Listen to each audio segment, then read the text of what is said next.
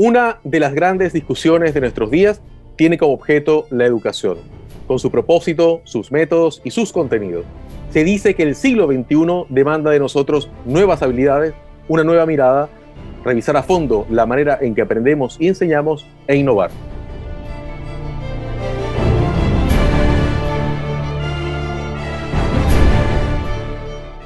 El cambio en este punto de inflexión de la humanidad, como suele describirse a la llamada cuarta revolución industrial, estaría obligándonos a adaptarnos y a cambiar todo. No podemos educar en el siglo XXI con un paradigma que ya no va más.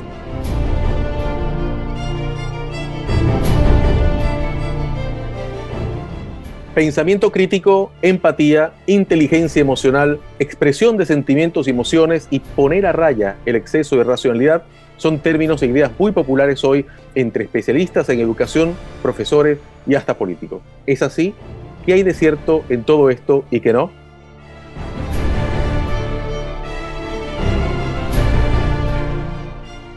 Bienvenidos a En el Fin del Mundo, un programa de análisis de asuntos globales donde conversamos sobre este entorno volátil, incierto, complejo y ambiguo.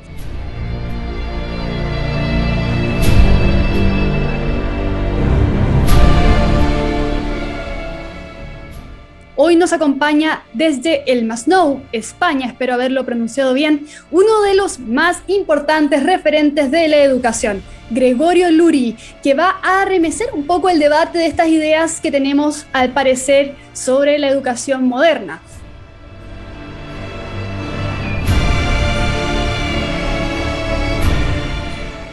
Eh, para comenzar, yo nunca utilizo la palabra paradigma. Pero ya ahí vamos, ahí vamos empezando. Bien, bueno, presento a, Gregorio Luri. Gregorio Luri Medrano nació en Asagra, Navarra, en 1955, pero reside en el Masnou, Barcelona, desde 1979. Maestro de profesión, obtuvo la licenciatura en Ciencias de Educación y el doctorado en Filosofía en la Universidad de Barcelona. Ha publicado numerosos libros de política, filosofía y pedagogía entre los que destacan La imaginación conservadora, La escuela contra el mundo, Mejor educados, El deber moral de ser inteligentes, La escuela no es un parque de atracciones y Elogio de las familias sensatamente imperfectas. Su última obra, publicada hace apenas unos días, se titula La mermelada sentimental. Aunque podríamos seguir detallando la larga y rica trayectoria de Gregorio, él mismo dice, cuantos más años tengo, más resumo mi tarjeta de visitas. Así que se define a sí mismo como maestro y como alguien que no se fue de ningún sitio sin pagar. Bienvenido Gregorio, teníamos realmente mucha ilusión de tenerte con nosotros en uno de nuestros episodios. Encantado, de verdad, eh, con toda sinceridad, encantado de estar con ustedes. Muchas gracias Gregorio. Eh, quiero, como el tema de hoy va a ser la educación, yo creo que no podemos comenzar la conversación sin definir algunos conceptos, ¿no? Y en ese sentido estábamos preguntándonos con, con Rafael, ¿qué nos responderías a esta pregunta? ¿Qué es la educación y por qué se educa, o mejor dicho, qué es educar y por qué educarnos, finalmente. Pues voy a darte una respuesta provocadora. Educar es domesticar. ¿eh? En el sentido literal del término, hacer del domus, hacer de nuestra casa. ¿eh? Eh, hacerle copartícipe de nuestros valores, hacer que esa persona que está siendo educada se integre en nuestra comunidad de una manera activa, creativa. Lo que ocurre es que también podríamos decir, educar es aquello de lo que hoy no tenemos las ideas muy claras, porque el sentido de los fines de la educación se nos han vuelto borrosos. Por eso estamos viendo cómo en los debates educativos cada vez más se centran las cuestiones en las causas eficientes, en el cómo se aprende, que en el para qué.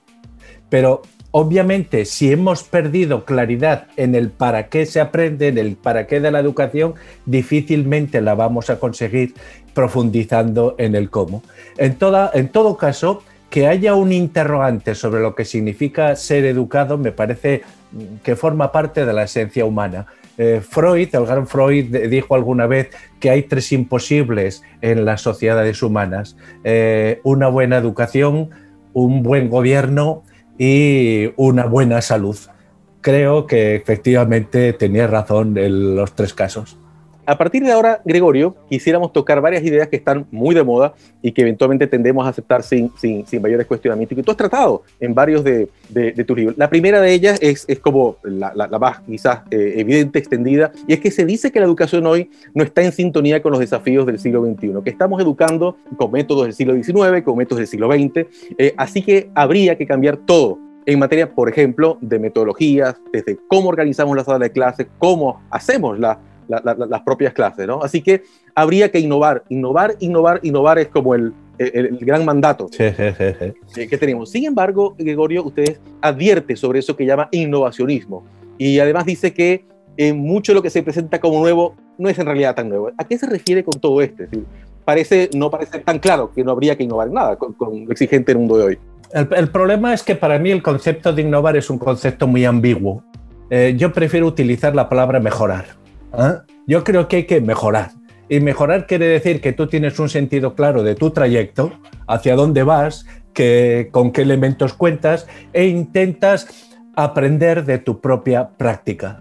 Es decir, eh, una escuela buena, a mi modo de ver, es aquella que se basa en prácticas reflexivas decir, que su práctica la lleva a la reflexión, la analiza y siempre intenta estar afinando, mejorando, arreglando. ¿Cómo no vamos a cambiar si los niños están continuamente cambiando, la sociedad está continuamente cambiando y hasta el clima nos cambia, ¿no? ¿Cómo no vamos a cambiar? Pero el sentido de la palabra mejorar e innovar es muy distinto, especialmente porque el término innovación eh, tiene su origen en los últimos años en el mundo de la industria cuando se ha fomentado tanto lo que se llama la innovación disruptiva, ¿no? que tiene un sentido claramente comercial. Pero a mí me parece, me parece, o sospecho, perdone la ironía, que el ser humano no es un producto comercial. Más aún, sospecho que en el ser humano hay permanencias antropológicas.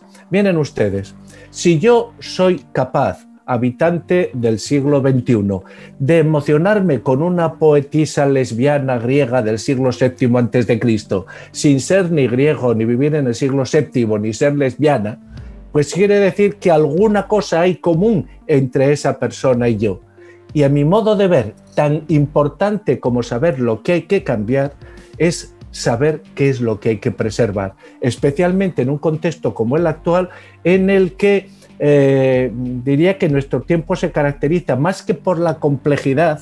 A mí la palabra complejidad me parece siempre que es una justificación de vagos, de perezosos, ¿no? Que dicen, esto es muy complejo, a la complejidad. Y entonces te ahorras pensar eh, las, dificultades que todo, presente, que todo presente ha tenido.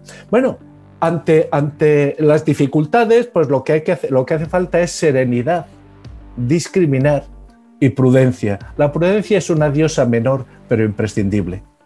En ese sentido, Gregorio, eh, una de las cosas que, que, tú has tratado y que normalmente se usan en este espacio de la innovación es el uso, el, reuso y quizás la banalización en algún punto de la palabra o el concepto de pensamiento crítico, ¿no? Es un, es un concepto bastante eh, usado hoy en día y tú has dicho que, que quizás no es que debamos simplemente eh, abogar por un pensamiento crítico y dejar todas las otras, las otras cosas de lado, ¿no? Hoy en día se habla mucho más de menos memoria, acumulación de conocimiento. Yo soy de esa generación que dice, ¿para qué voy a recordar los elementos de una tabla periódica si, si lo googleo y, y hago el ejercicio de la misma manera y quizás en menos tiempo que alguien que se aprendió todos los todos los nombres de, los elementos químicos y, sus elementos, ¿no? Eh, entonces, en ese sentido, ¿qué nos puedes hablar del concepto de pensamiento crítico y, por qué oponerse a este proceso o no oponerse al proceso de, dejar un poco el espacio de la educación a través de la memoria, por ejemplo? Bueno, esto las preguntas nos dan no para una respuesta, sino para un curso universitario completo, ¿eh? pero intentaré, intentaré ser lo más sucinto posible e ir directamente al grano. Mira, conviene en, cuando hablamos de educación, en general cuando hablamos de cualquier tema relacionado con los asuntos humanos, pero especialmente cuando hablamos de la educación, conviene olvidarse un poco de cómo se definen las cosas y centrarte en cómo se practican. ¿eh? Porque la verdad en las cosas humanas está en la práctica, no en las ideas que formulamos a veces de una manera extraordinariamente retórica. ¿Cómo funciona en la práctica el pensamiento crítico?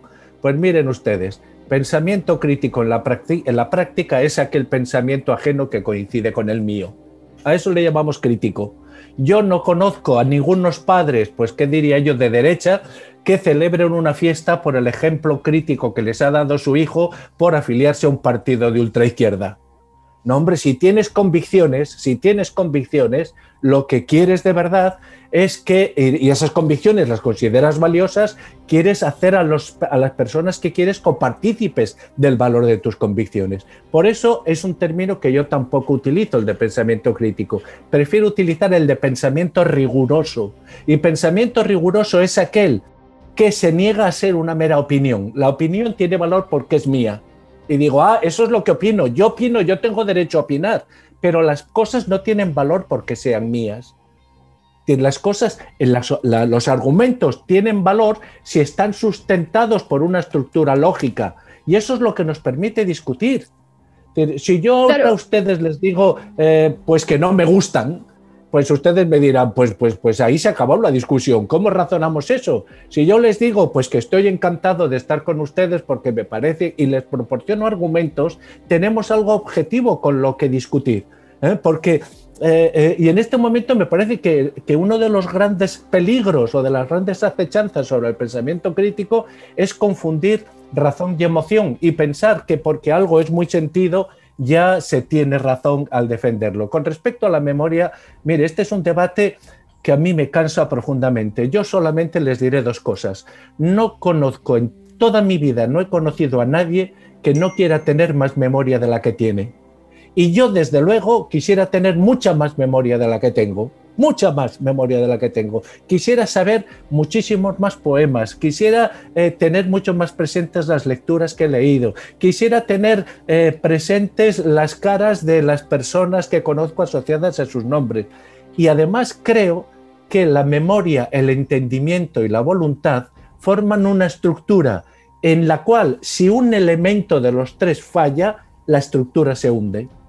Por lo tanto, yo soy un firme partidario del cultivo de la memoria, que es como decir el cultivo de tu propia interioridad, porque cuanto más riqueza tengan tengas en tu propia interioridad, más posibilidades vas a tener de pensar en ti mismo, de aportar argumentos, reflexionar, etcétera, etcétera. Dicho esto, añadiré que hoy la psicología cognitiva nos ha demostrado que la memoria no tiene nada que ver con ese esquema falso de que la concibe como un fichero de datos. De hecho, hay diversas memorias, la memoria de trabajo, la memoria a largo término, etcétera, etcétera, y todas, cada una de ellas han de ser tratadas específicamente.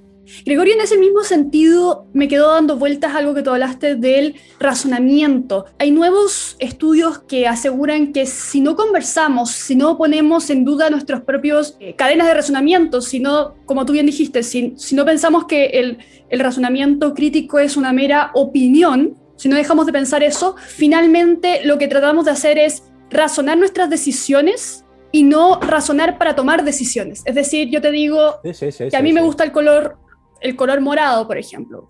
Y, tú me preguntas, ¿qué razonamiento te llevó a esa decisión? Y yo te voy a decir, bueno, es un color muy distinto al naranjo, es un color eh, que la naturaleza tiene propiedades medicinales. Pero no es que yo haya razonado para tomar la decisión, es cuando tú me cuestionas que yo trato de darte razones. El proceso hoy en día parece ser al revés. Tratando de defender nuestras decisiones, es que empezamos a tratar de darle justificación o razonar. Y, así se producen también eh, los sesgos de confirmación, ¿no? Claro, las falacias, efectivamente. A ver, eh, estoy totalmente de acuerdo. Mira, eso ya lo decía el gran Platón. El gran Platón que en muchas cosas parece entendernos a nosotros, los habitantes del siglo XXI, mejor de lo que nos entendemos a nosotros mismos. El, Platón dice que la reflexión no es sino el diálogo interiorizado. Pero yo diría más, yo diría que para pensar bien necesitas escribir bien.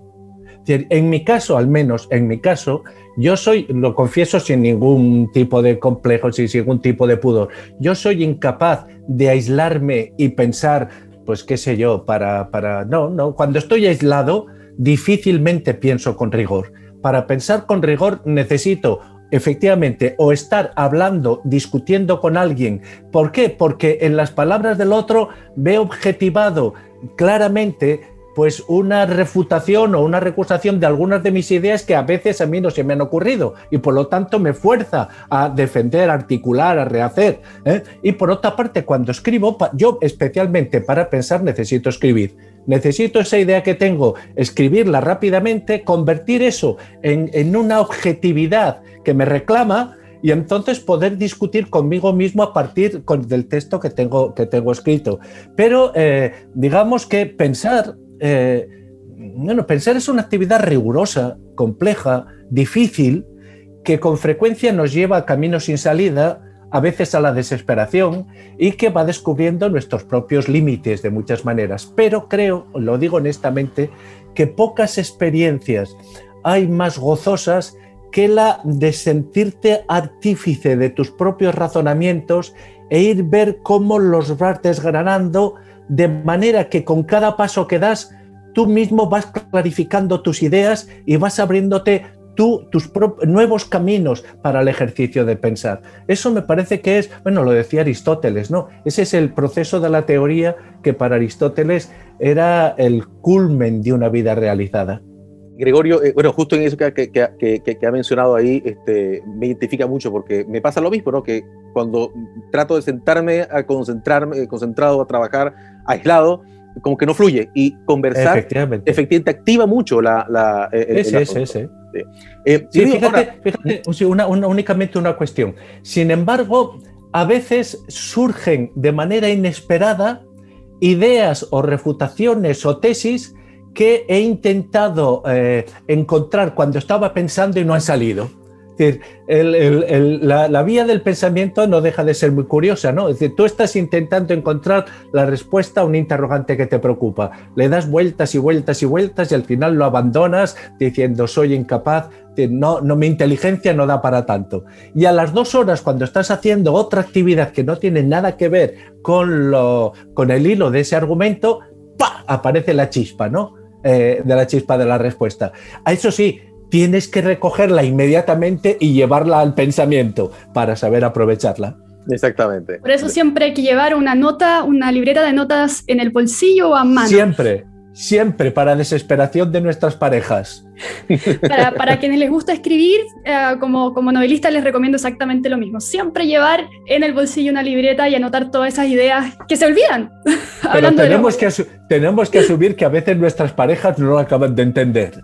Que estamos con ellos y los abandonas para escribir rápidamente. Y por mucho que les digamos que son amores distintos, eh, los ves ahí un poco reticentes.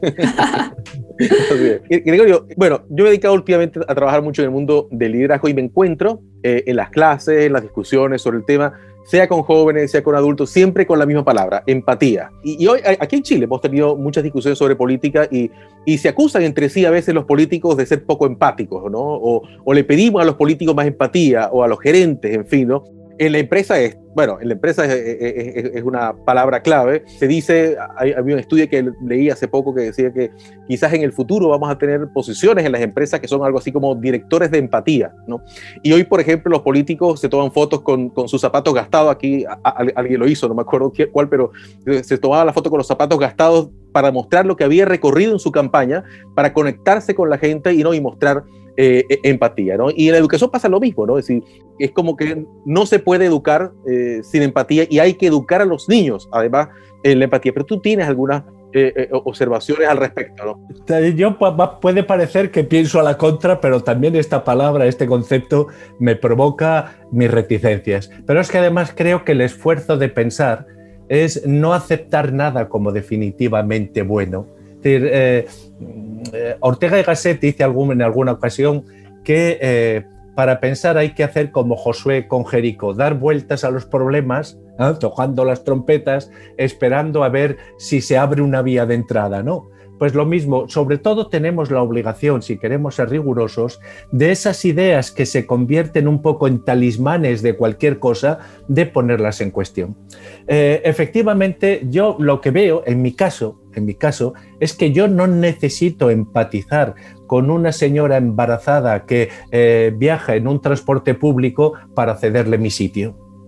No necesito, yo no, no pretendo eh, ponerme a ver cómo se siente esa mujer que está embarazada y está de pie y nadie le ha cedido su sitio. Yo sé que lo debo hacer y lo debo hacer por una palabra que para mí es más importante que la empatía. Lo debo hacer por deber.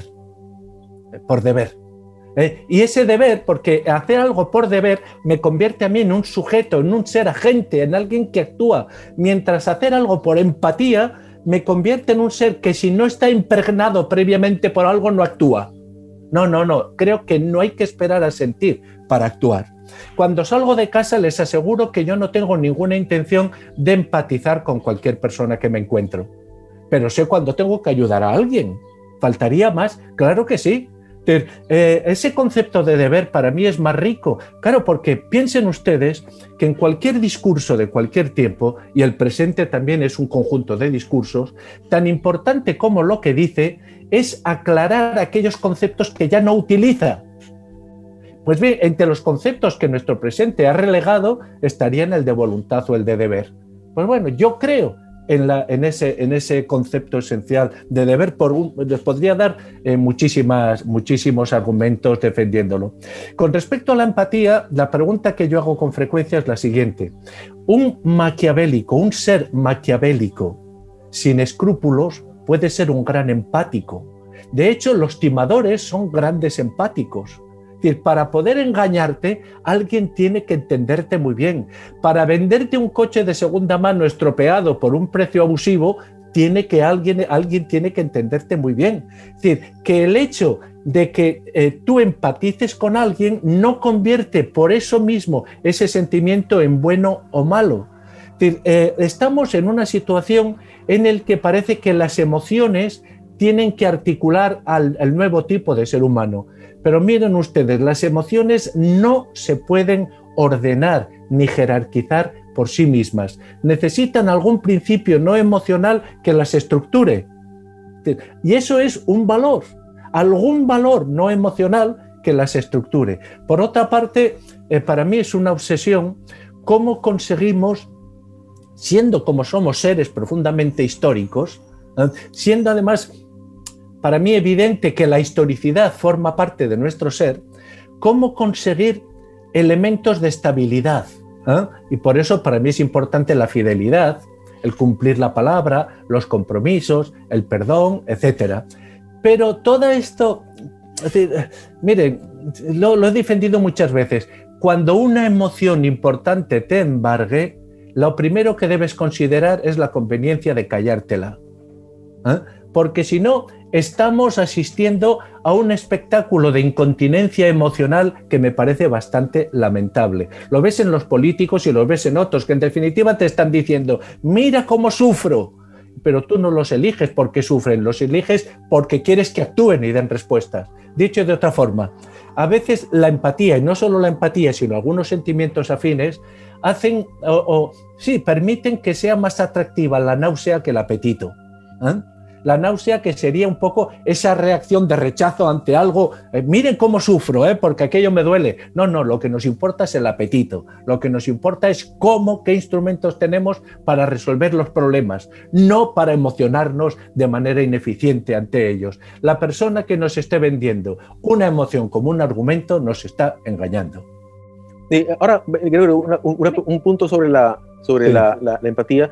¿Te parece que quizás la empatía se utiliza a veces para no sé, para justificar como una especie de escudo eh, para desembarazar a las personas de responsabilidades. ¿Se podría decir eso o es excesivo? Se, utiliza, se utiliza a mi modo de ver, y esto quiero ser humilde, se utiliza básicamente para justificar una falta de argumentos. ¿Eh? Es eso de, miren qué bueno que soy, miren cómo sufro. ¿Eh? Yo he defendido, he hablado varias veces de lo que yo llamo la razón victimológica mira cómo me solidarizo con las víctimas, mira cómo siento como ellas. La, víctima, si es víctima de verdad, y las hay, lo que nos pide no es que sintamos su dolor, sino que se lo eliminemos, por favor, que se lo eliminemos. Y para eso necesitamos tener la mente muy clara, ¿eh? muy clara para ayudar al otro y no únicamente sentarnos a su lado y decir, yo sufro contigo. Exacto. Bueno, quizás es me, nacen o me, o me vuelven a la memoria algunas experiencias en, los primeros años de, primaria o básica que acá tenemos en Chile.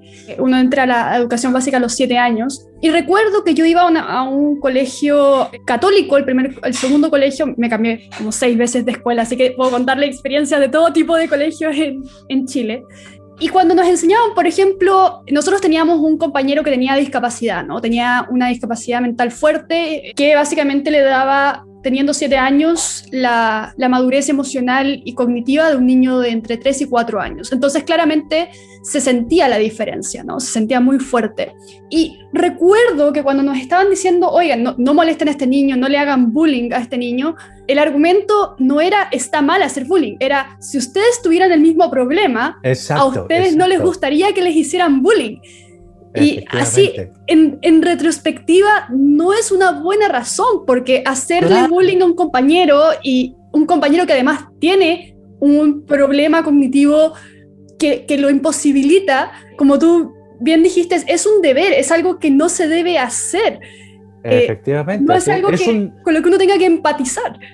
Es un deber eh, no utilizar a nadie como medio, sino como fin. Yo creo que Kant sigue vivo. Podemos utilizar ciertas críticas de detalle, pero el fundamento es decir, no, no cuando actúes, cuida que tu acción pueda ser convertida en una ley universal. Eh, yo tengo que cuidar, uh, yo tengo que estar atento, no reírme, no burlarme de ese compañero porque es un ser humano. Exacto, no por, es un ser humano. No porque uno tenga que empatizar con esa persona, porque no va a estar nunca en las condiciones. Y lo noble es respetar al compañero que me cae mal. ¿Ah? A ese compañero que me cae mal, que es más inteligente que yo, más guapo que yo, que tiene más éxito con las chicas que yo, a este también lo debo respetar, porque es un ser humano. ¿Ah? En este sentido, es como digo que el deber nos convierte en agentes, ¿eh? nos, nos enfrenta a retos, nos lleva a conocernos a nosotros mismos. ¿eh? Pero bueno, este, este discurso debe ser muy, muy, muy extraño porque cada vez se oye menos, si es que se oye. ¿eh? Y por lo tanto les agradezco mucho la, la, ocasión que me dan de predicar en el desierto. Creo que, creo que es mucho más fácil enseñarle a un niño, en cualquier caso, no le hagas a otros lo que no quieres que te hagan a ti, que es un, es un deber moral no hacer bullying al que te cae mal. ¿Sabes por qué? Porque para la emoción todo el mundo vale. En cambio, el razonamiento hay que ir construyéndolo poco a poco es un proceso mucho más, lento. Hay dos mecanismos que en política tienen mucho éxito, porque los dos nos ahorran el debate o la discusión racional, que es esa, la emoción y la ridiculización. ¿eh? Los dos tienen un éxito enorme, pero los dos eh, son tramposos, porque ni la emoción ni la ridiculización pueden llevarse a un código legal, que es lo que le pedimos a los políticos, ¿no?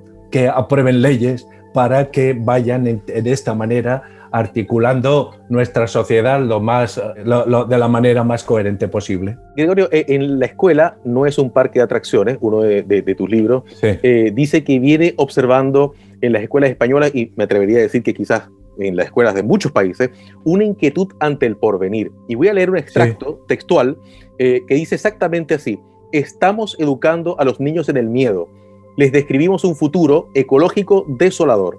Les insistimos en que no tienen ni idea de cómo serán sus trabajos, pero que en todo caso serán inestables y precarios los empujamos hacia una ética de la indignación y de la náusea porque no, nos sentimos incapaces de ofrecerles una ética del apetito. Y lo peor es que hemos introducido la inseguridad y el miedo, y esta parte es, es bien interesante, hasta en su imagen de las relaciones de pareja y por lo tanto de la familia, haciéndoles creer que en cada hombre hay un enemigo potencial. Estamos insinuándoles que no encontrarán cobijo alguno para su humanidad. Es una, eh, un extracto que, está textual del libro, eh, es, bien interesante, es fuerte. Cuéntanos un poco sobre, sobre este, este punto y por qué está pasando esto. Pues mira, eso lo yo tengo dos nietos, con los dos me llevo extraordinariamente bien, tenemos muchas confidencias y una relación eh, magnífica. Lo de ser abuelo les aseguro que es una fortuna, eh, son de esas ventajas que no tienen inconvenientes. ¿eh? Maravilloso. Bueno, mi nieto mayor de 10 años vino un día aquí a casa y me comentó, muy preocupado, me comenzó diciendo, abuelo, esto va a explotar. Yo le dije, pero ¿qué es esto? Todo, todo va a explotar. ¿Pero cómo que va a explotar todo? ¿Qué quiere decir? Sí, sí, sí, todo el mundo va a explotar. ¿Pero por qué? Porque estamos llevándolo al fin del mundo. ¿Y quién te lo ha dicho esto? La profesora de inglés. Bien. Eh, a mí eso me preocupa extraordinariamente porque siempre, ¿saben lo que ocurre? Que el miedo eh, nos eh, imposibilita una actitud serena ante las cosas. Diríamos que la persona tranquila siempre tiene más respuestas ante un problema que la persona angustiada. Y lo que nos importa es la serenidad que nos permita enfrentarnos a los problemas. Hay un, un, término en español que me parece magnífico, circunspección. ¿eh? Esa capacidad para tener en cuenta todo lo que tenemos en el círculo que nos rodea, ¿eh? para inspeccionar todo eso que tenemos ahí. Para ser capaces de hacerlo necesitamos serenidad. Necesitamos serenidad. Si no, cuando tenemos miedo siempre estamos a la defensiva. ¿eh? Y ese es, ese es un error enorme. Lo que quiero insistir es, sea el que sea, sean los que sean los problemas que nos presente el futuro, y el futuro siempre llega con sorpresas, siempre llega con sorpresas. Estoy convencido que los problemas a los que actualmente se está enfrentando Chile eran inimaginables hace 10 años. Exacto. Hemos visto, el futuro siempre llega, para bien, para mal, para regular, siempre viene con sorpresas. Entonces, lo que hay que, a, mi modo de ver, lo que hay que eh, educar no es tanto para prever esos problemas que siempre nos van a pillar con sorpresa, sino para reaccionar con serenidad ante lo imprevisto. Ese es el reto de cómo reaccionar con serenidad ante lo imprevisto. Porque, insisto, la persona serena y que tiene una cierta confianza en sí misma, ya tiene una parte de la respuesta eficaz a su disposición. ¿Y en tu opinión eso es algo que se puede enseñar? ¿Se puede enseñar a alguien a tener alguna forma de madurez emocional para poder enfrentar la crisis? Porque, porque eh, como una persona que de repente tiene episodios de ansiedad, o sea, cualquier persona ante la incertidumbre, crisis mundial, pandemia, encierro de más de un año, obviamente se enfrenta a, la incertidumbre. Entonces, eh, ¿es algo que se le puede enseñar a los, niños alguna forma de madurez emocional en el sentido de, de tener, de la manera en que se reacciona finalmente a los problemas? Eh, a ver, siempre piensen ustedes una cosa. Es un ejemplo que conviene tener siempre muy presente cuando hablamos de estas cuestiones. Un niño pequeño, pongamos un año, que justo sabe andar, se cae. Está correteando y se cae. ¿Qué es lo que hace? Mira a su madre a ver cómo tiene que reaccionar. Si la madre se asusta, él se asusta. Si la madre no se inmuta, él no se inmuta. Está esperando un poco a ver cuál debe ser su reacción a ¿Qué expectativas tienen los demás sobre él? ¿Eh? Eso es importantísimo. Aprendemos a reaccionar viendo las expectativas que los demás tienen sobre nosotros, comenzando por nuestra familia. Entonces, lo primero que tenemos que hacer es decir de una manera muy clara que siempre actuar con serenidad es más ventajoso.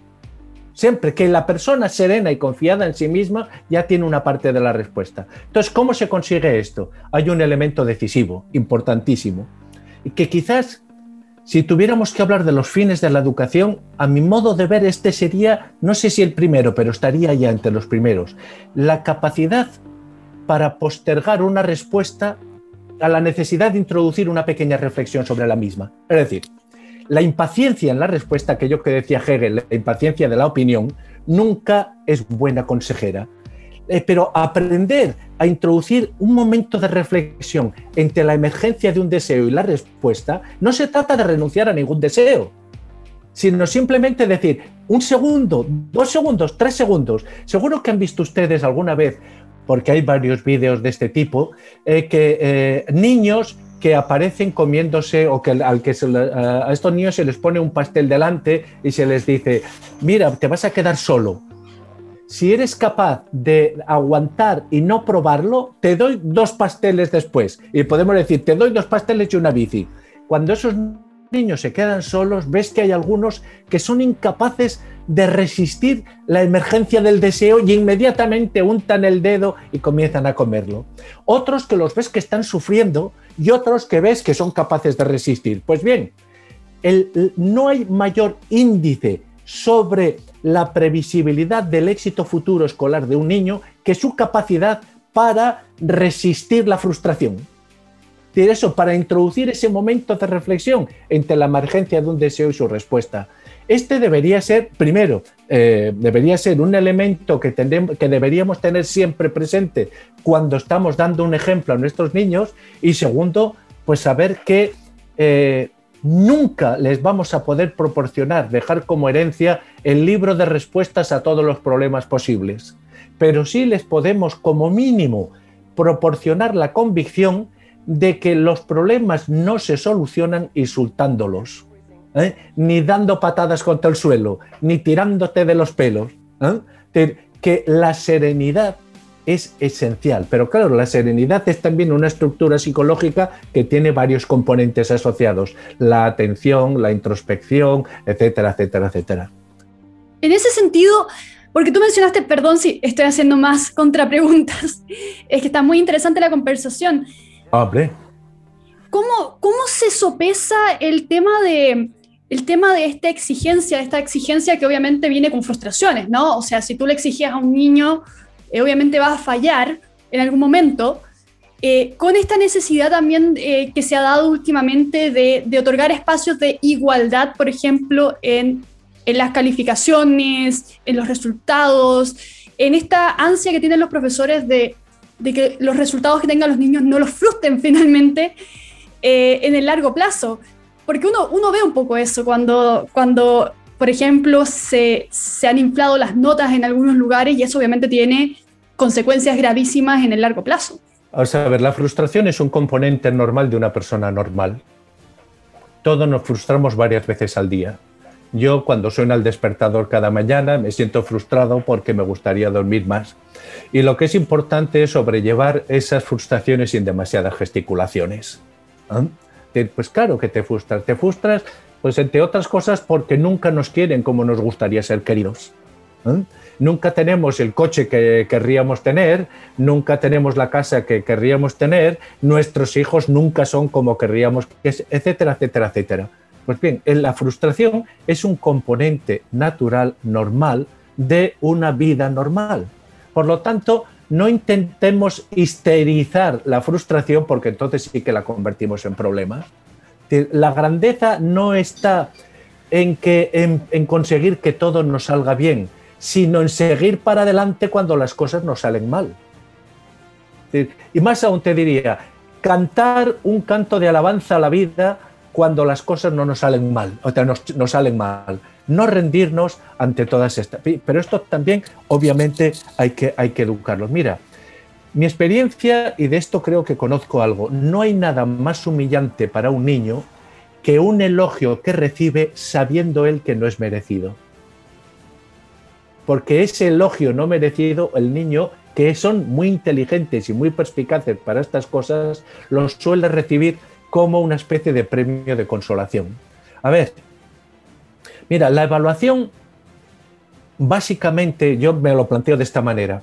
La evaluación es necesaria porque el profesor tiene que ser capaz de actuar como un sustituto bien informado de su alumno. Y para eso necesita saber dónde el alumno presenta problemas, dónde tiene dificultades, etc. Os lo voy a decir de esta manera más clara aún. Creo que el alumno eh, un niño siempre da la respuesta correcta a la pregunta que se hace él mismo. Entonces tú como profesor eh, no tienes simplemente que sumar las respuestas correctas y restar las incorrectas y darle una nota. Tu deber, tu deber, y ahí volvemos de nuevo al deber, no, eh, más que la emoción de pobre niño que fracasa, mi deber es ver qué lógica le lleva a este niño a esa respuesta. Y siempre nos encontramos con, el problema de las cargas cognitivas que suponen un aprendizaje para un niño para otro. Pero el profesor tiene que saber cuáles son las dificultades específicas de cada alumno y enfrentar a ese alumno a las dificultades específicas que tiene. Y el niño sabe muy bien si en clase él tiene dificultades con la suma y su compañero de al lado ya va pues dividiendo quebrados o fracciones. Eso lo ve. No podemos intentar ocultar lo que para el niño es evidente, que hay progresos distintos.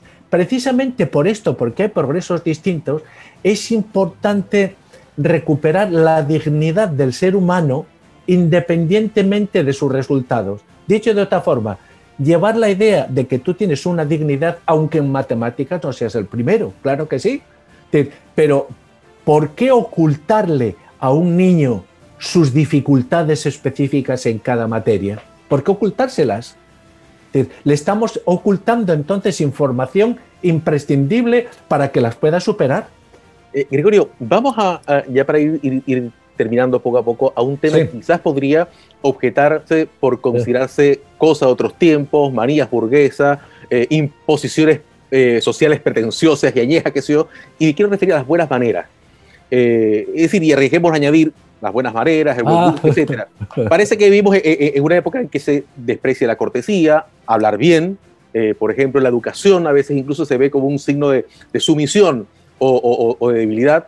Y, también eh, tendemos un poco a, vamos a llamarlo así, a despreciar lo bello, lo agradable, ¿no?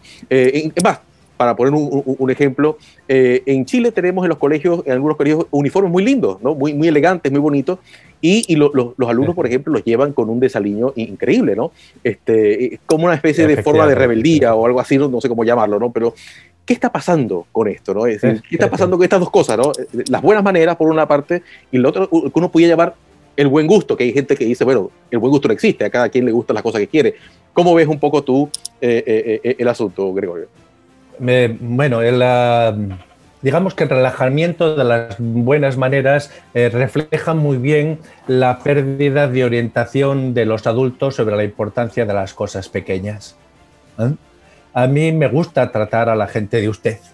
Me gusta tratar a la gente de usted. En estos momentos incluso resulta una pequeña provocación ¿eh? cuando le dices a alguien usted, pero creo que es importante. Creo que es importante, pues incluso un cuidado de tu propia presencia física, un cuidado de la higiene cuando estás relacionándote con los demás. siempre que hay un grupo, voy a decir algo ahora que eh, digamos que no me va a ganar muchos amigos, ¿eh? pero lo creo firmemente. Siempre que hay un grupo mínimamente cohesionado, hay un principio represor actuando. Siempre, más, más aún diré, el principio represor no puede ser reprimido. Si hay un grupo, para mantener la cohesión de ese grupo, es importante, por ejemplo, que la higiene de las personas implicadas, pues digamos que tenga un nivel determinado, ¿no? Que eh, haya un sentido de la colaboración, del cuidado de unos por otros, etcétera, etcétera. Pero es que además, el cuidado de las pequeñas cosas, es decir, aquello que dicen los ingleses manners before morals, ¿no? el cuidado de las pequeñas cosas forma parte esencial de la educación del carácter. Es saludar a tu vecino. Eh, yo he dicho, fíjate, eh, tengo, y además insisto mucho en esto, que hay palabras mágicas. En la educación, en las relaciones de una persona con los demás, hay palabras mágicas. Tan mágicas que nos abren puertas. Y por lo tanto que es poco inteligente no utilizarlas. ¿Cuáles son esas palabras mágicas? Pues mira, son las siguientes. Gracias, por favor, perdón, confío y algunas otras. Pero piensen ustedes hasta qué punto, y esto lo sé por experiencias porque lo hemos experimentado en bastantes sitios, hasta qué punto puede cambiar el clima de un aula, la convivencia de un aula y de todo un centro simplemente con el uso colectivo de estas palabras mágicas. Gracias, perdón, por favor, confío. ¿Eh? Te cambia totalmente. Y si analizásemos cada una de ellas, pues que dar gracias y dar las gracias de verdad es, importante porque está reconociendo el valor de alguien que te ha ayudado sin tener ninguna obligación a ayudarte.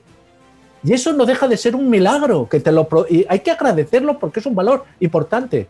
Perdón, que te has equivocado y reconocerla ante el otro que sí, que tú te has equivocado, que has actuado mal. Es, forma parte de lo que es la estructura elemental de la, de la cordialidad. Confío en ti, lo mismo, ¿no? Etcétera, etcétera. Todas estas cosas no son, eh, iba a decir que no son prejuicios burgueses, pero me da igual aunque lo sean. Me da exactamente igual. Si son prejuicios burgueses, bienvenidos sean. ¿eh?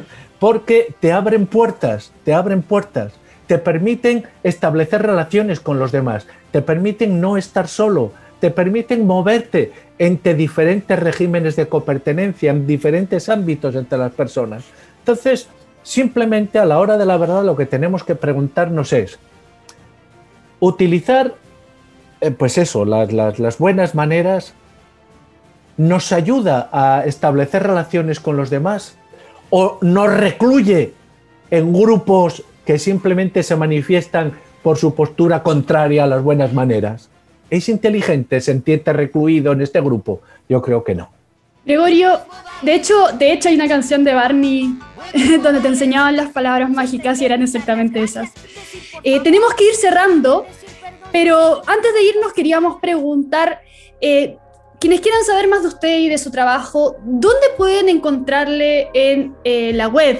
¿En qué redes sociales podrían estar siguiendo su trabajo? ¿En qué blogs o sitios? ¿Dónde podríamos encontrar sus artículos? ¿Y qué importa eso? No, no, no, ahora vamos, vamos, vamos en serio.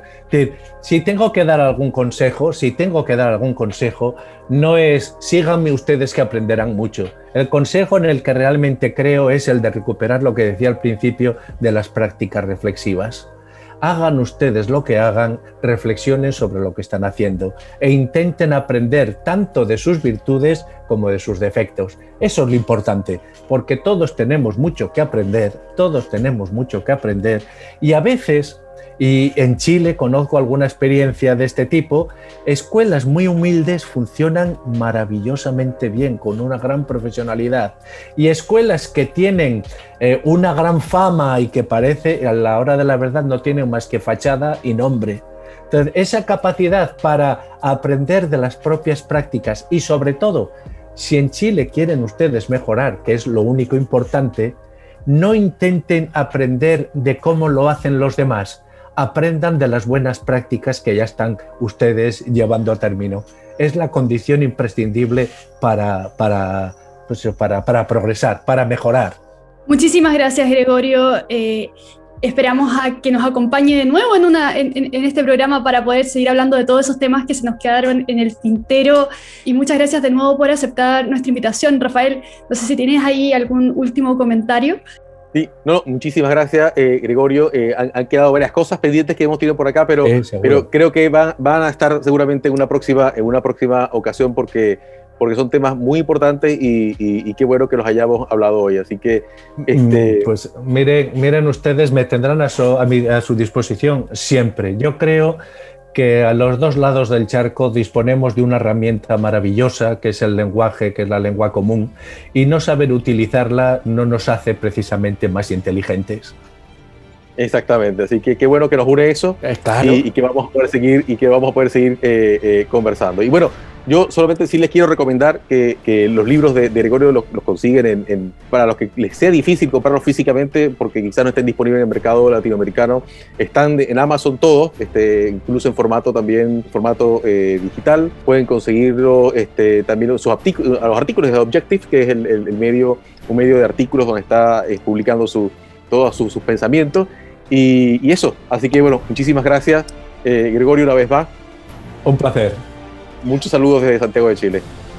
Encantado de estar con ustedes.